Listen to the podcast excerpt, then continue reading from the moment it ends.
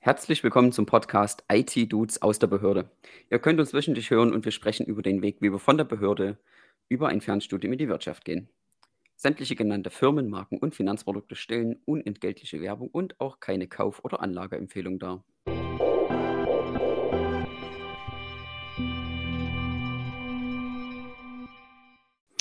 Ja, auch herzlich willkommen von mir. Ich bin Chris. Ihr habt gerade Philipp gehört. Heute sprechen wir über das neue Semester und ich würde sagen, let's go.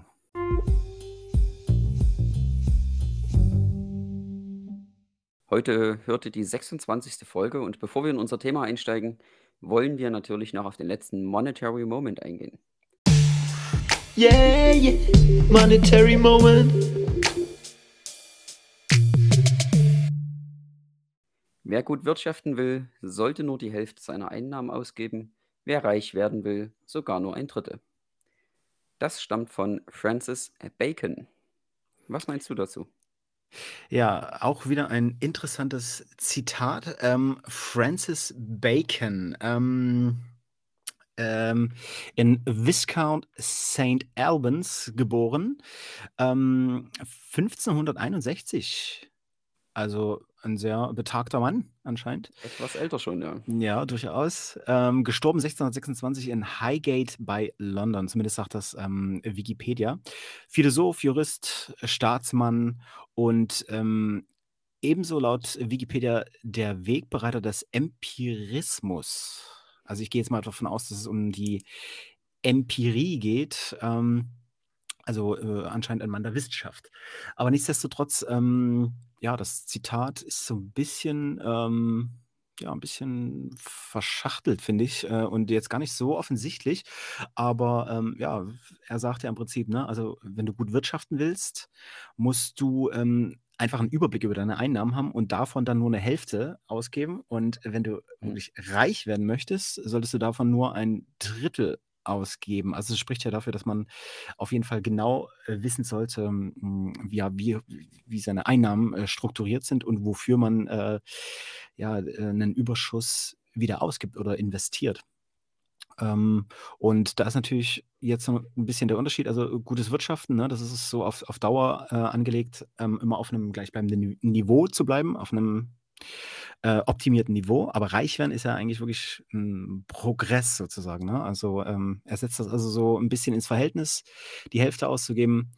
Ähm, ja, ermöglicht dir einen guten Status quo und ein Drittel, also noch weniger davon auszugeben, ähm, äh, macht dich sogar reich. Oder was denkst du? Ähm, ja, in der, in der Fassung würde ich da mitgehen. Ähm, du hast da jetzt auch ganz gut schon den Kreis geschlossen. Wir haben ja schon in einer unserer Folgen auch äh, über die Struktur unserer Finanzen gesprochen und auch äh, wie und in welchem Rahmen wir die eben auflisten. Und da spielt dieses Zitat eben auch ganz gut rein.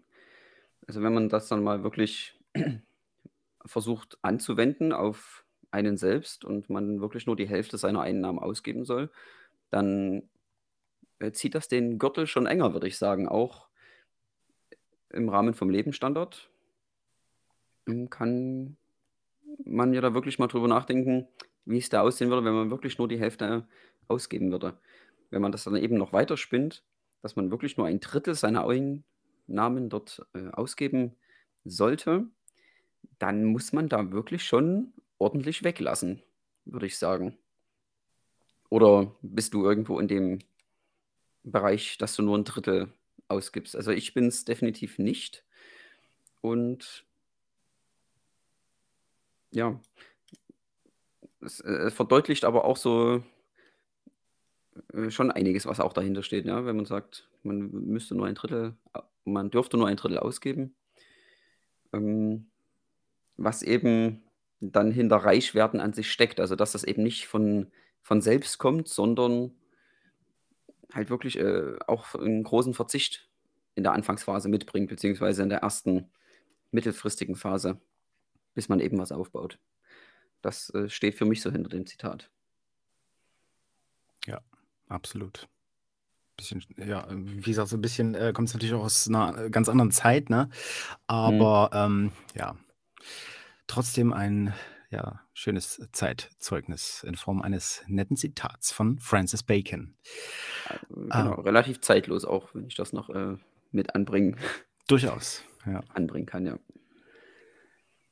Well, guys, jetzt noch nicht äh, der Abbinder, nein, wir starten jetzt ähm, direkt rein äh, in das Ja, Thema das des. auch noch schön. ja, das war's auch. ähm, damit äh, ja, leiten wir äh, und diven schon direkt rein ins nächste Thema oder in, in das Thema. Ähm, wir starten mit den, äh, ja, mit, unseren, mit unserem Fernstudium, mit den neuen Kursen im äh, neuen Semester, mit dem Aufwand, der uns erwartet und ähm, ja, wie wir ja, der kommenden Zeit jetzt, wo es wieder losgeht, äh, im Studium ähm, entgegengehen. Wie sieht es bei dir aus? Neue Kurse im neuen Semester? Wie hast du dich aufgestellt? Also die gute Nachricht, äh, Fernstudium geht erstmal weiter auf jeden Fall. Sehr gut. Ja, äh, auch im gleichen Fach. Und ich starte ähm, dieses Semester mit drei Kursen. Ähm, das ist zum einen die Mikroökonomie, äh, Investitionen und Finanzierung ist dann der zweite Kurs und ähm, dann gibt es noch eine Einführung in Wirtschaftsinformatik. Da hoffe ich, dass ich da schon aus den ähm, ersten beiden Informatiksemestern ein bisschen was mitbringe und dass das dann ähm, ein Stück weit leicht, leichter geht, beziehungsweise das Verständnis dafür dann schon da ist. Ja, und bei den anderen beiden, ähm, ja, werden wir halt mal schauen, wie sich so entwickelt. Ich denke, die Mikroökonomie wird trotzdem auch recht anschaulich werden. Bei Investitionen und Finanzierung bin ich ja schon ein bisschen skeptischer, muss ich sagen. Ähm, Ich könnte mir vorstellen, dass das auch schon sehr mathe- und rechenlastig ist. Ja, ich werde ein bisschen schauen, dass ich äh, meine Termine äh, besser plane, gerade auch was Einsendeaufgaben ein angeht. Da gab es ja das kleine äh, Desaster mit, mit Mathe, wo ich die, den Termin der Einsendeaufgabe da vergessen hatte und deswegen leider die Prüfung nicht mitschreiben konnte.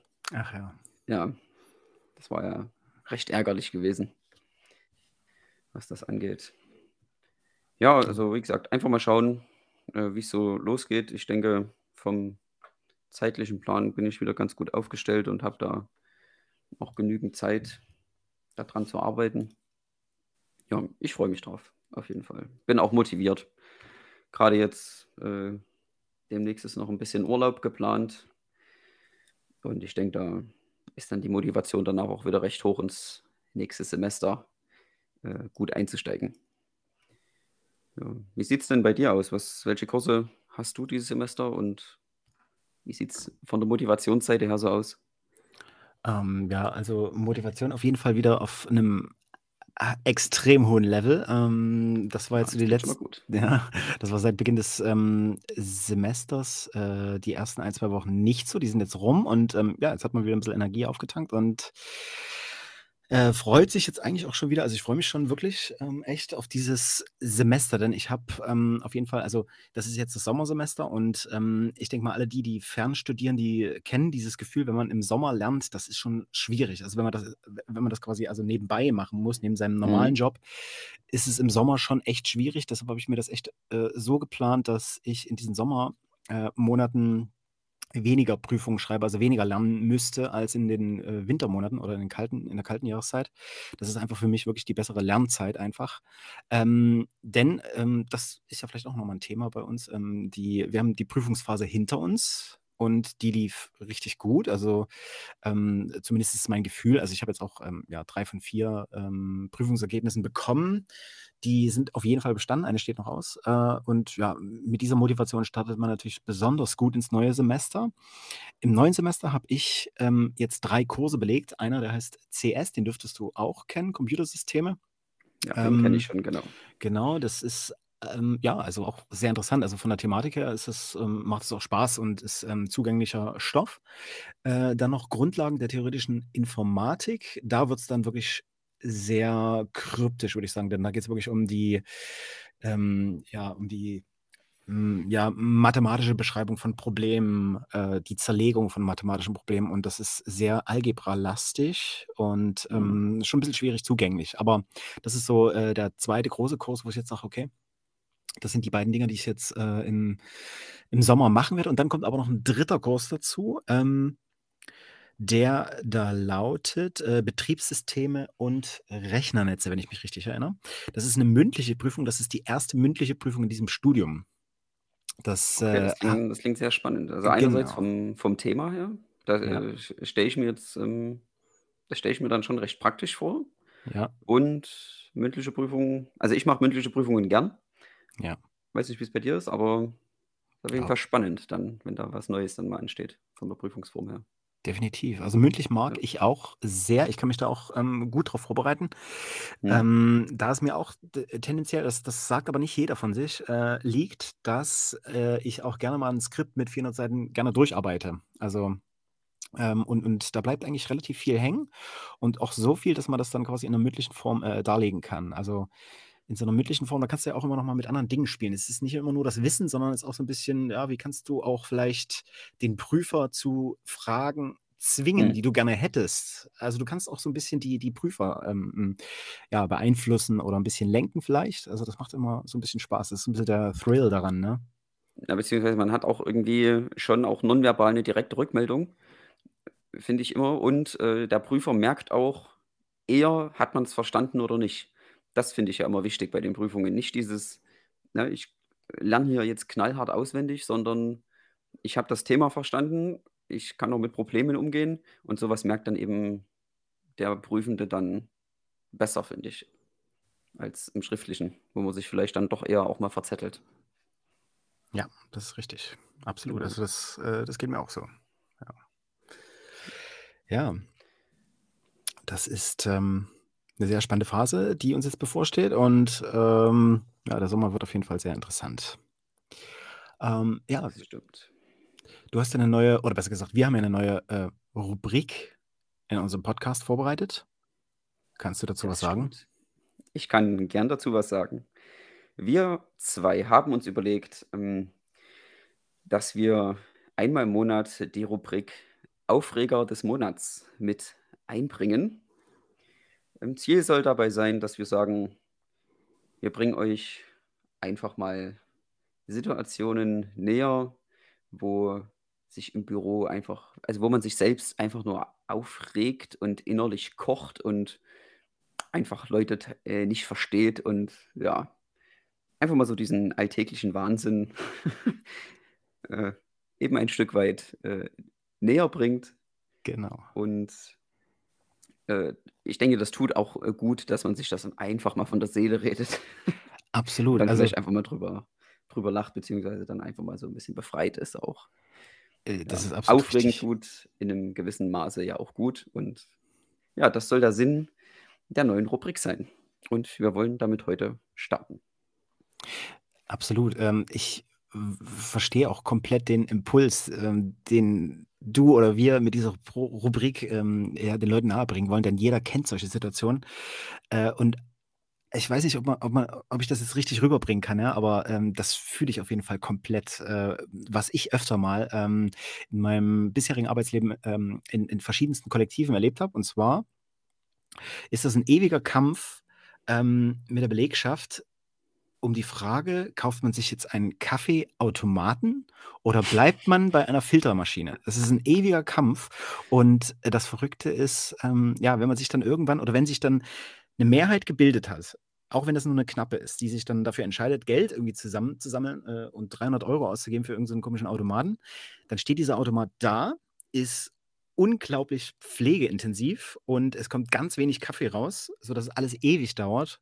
Und Ja. man ist nach kurzer Zeit so dermaßen von diesem Ding genervt, dass, dass das Ding dann entweder bei eBay verkauft wird oder, oder irgendwo in, in einer Ecke äh, vergammelt oder was auch immer.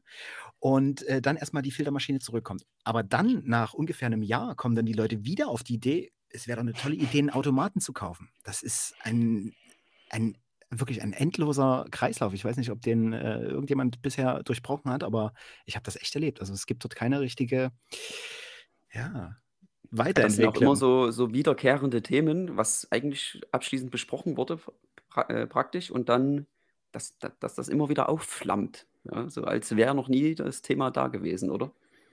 Absolut. Also, ähm, ich verstehe es auch nicht. Ähm, es ist auf jeden Fall ähm, ja, äh, sehr, sehr witzig oftmals. Und ähm, ich, ich, kann mich noch erinnern, ich war einmal in einer, in einer Gruppe, in einem Kollektiv, ähm, da stand so ein Automat rum ähm, sah wunderschön aus, das Gerät. Das ist natürlich auch so ein, so ein kleines Hightech und sieht auch ein bisschen designmäßig aus und so, ne? Aber ähm, das ist wirklich so gefühlt, alle drei Tage ähm, sind die kleinen winzigen Schläuche, äh, durch die dort heißes Wasser durchgepresst wird, ähm, verkalkt. Und man muss dafür erstmal ähm, ja, irgendwie spezielles ähm, basisches Zeugs kaufen und dann irgendwie da durchwursteln. Dann musst du es nochmal heiß, das Wasser nochmal durchlaufen lassen, damit du das dann nicht im Kaffee hast. Ähm, dann gab es dort keinen Wasseranschluss. Das heißt, du musstest in einer Plastikflasche Wasser aus dem Wassermann holen, dorthin stellen. Das ist natürlich dann ständig alle und du musst immer wieder hin und her rennen. Aber das Schlimmste war eigentlich, dass äh, eine Tasse äh, eine, eine endlose Phase gedauert hat einfach. Also du stellst das Ding hin und äh, ich glaube, das ist wirklich über eine halbe Minute. Also, und ähm, das waren dort ungefähr vier, fünf Mann, die da hinkommen. Also da stehst du mhm. durchaus mal irgendwie fünf Minuten dort rum, äh, ehe du dann deinen Kaffee bekommst. Das ist, ja, das ist ja auch nicht so, also es ist ja auch so ein laufender Prozess über den ganzen Tag dann verteilt. Ja. Richtig. Also, Absolut wenn man das mal hochrechnet, wie viel Zeit man dann an dieser Maschine verbringt, ja, genau. dort wartet und vor allen Dingen, das ist ja, man regt sich ja wirklich dann auf, oder? Ja. Also, es dauert immer extrem lang. Jeder ist genervt. Tja. Das ist schon ein interessanter Prozess mit Kaffeemaschinen. Das ist echt ein heikles Thema, was du da angesprochen hast. Definitiv. Und, ja, und solche, solche Geschichten gibt es immer wieder. Aber das Schlimmste ist, also gut, also es gibt ja eigentlich kaum noch irgendwie äh, noch schlimmer als das, was ich schon beschrieben habe, aber äh, das ist auch schlimm und zwar das, wie ich das schon angedeutet habe, dass die Leute immer wieder auf die Idee kommen, so ein Ding zu kaufen, eine gute Idee sei, ne? Weil die sehen dann im Prinzip nach einer gewissen Zeit, dann steht dann halt eine Filtermaschine da, die ja eigentlich sehr, ja, sehr einfach ist, aber wirklich ihren Dienst tut, ne? Ähm, und dann gibt es halt dann irgendwann die Phase, wo die Leute dann wieder sagen, Mensch, so ein Automat wäre doch eine tolle Idee. Und dann gibt es tatsächlich wieder eine Mehrheit von Leuten, die sagen, okay, ja, machen wir. Und dann sind wieder alle genervt. Das ist einfach nur verdammt witzig, aber ja. Ich werde das nochmal aktiv beobachten. Mich betrifft das nicht ganz so mit dem Kaffee trinken auf Arbeit, aber ich werde das mal ein bisschen beobachten. Das hat mich jetzt ein bisschen äh, neugierig gemacht. Ein bisschen getriggert. Ja, ja ein bisschen ja, getriggert, ja. was das angeht, ja. Sehr spannend auf jeden Fall. Aufreger des Monats, kann ich da nur sagen. Das ist äh, also bei mir eher Aufreger. Das definitiv verdient, den Titel. Definitiv. Aufreger des äh, Arbeitslebens eigentlich bei mir so. Aber nun ja. Dann bin ich praktisch äh, nächsten Monat dran und bring, bringe von meiner Seite einen Aufreger des Monats mit. Ich denke, da findet sich auf jeden Fall auch was. Davon bin ich überzeugt. Ja, well, guys, wir haben euch heute ein bisschen was äh, von unserem äh, bevorstehenden Semester erzählt und ähm, haben uns jetzt mal ein bisschen aufgeregt. Ähm, ja, und damit neigt sich diese Folge auch schon dem Ende, aber ein Teil fehlt ja noch. Yeah, yeah, monetary moment.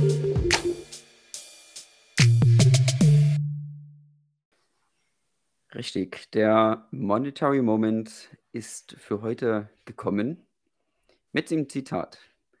Man muss nur sehr wenige Dinge im Leben richtig machen, solange man nicht viele falsch macht. Das Zitat stammt von Warren Buffett und damit verabschiede ich mich, wünsche euch eine gute Woche und ich freue mich, wenn ihr dann nächste Woche wieder mit dabei seid. Macht's gut. Ciao Leute, macht's gut. Follow to be a fellow.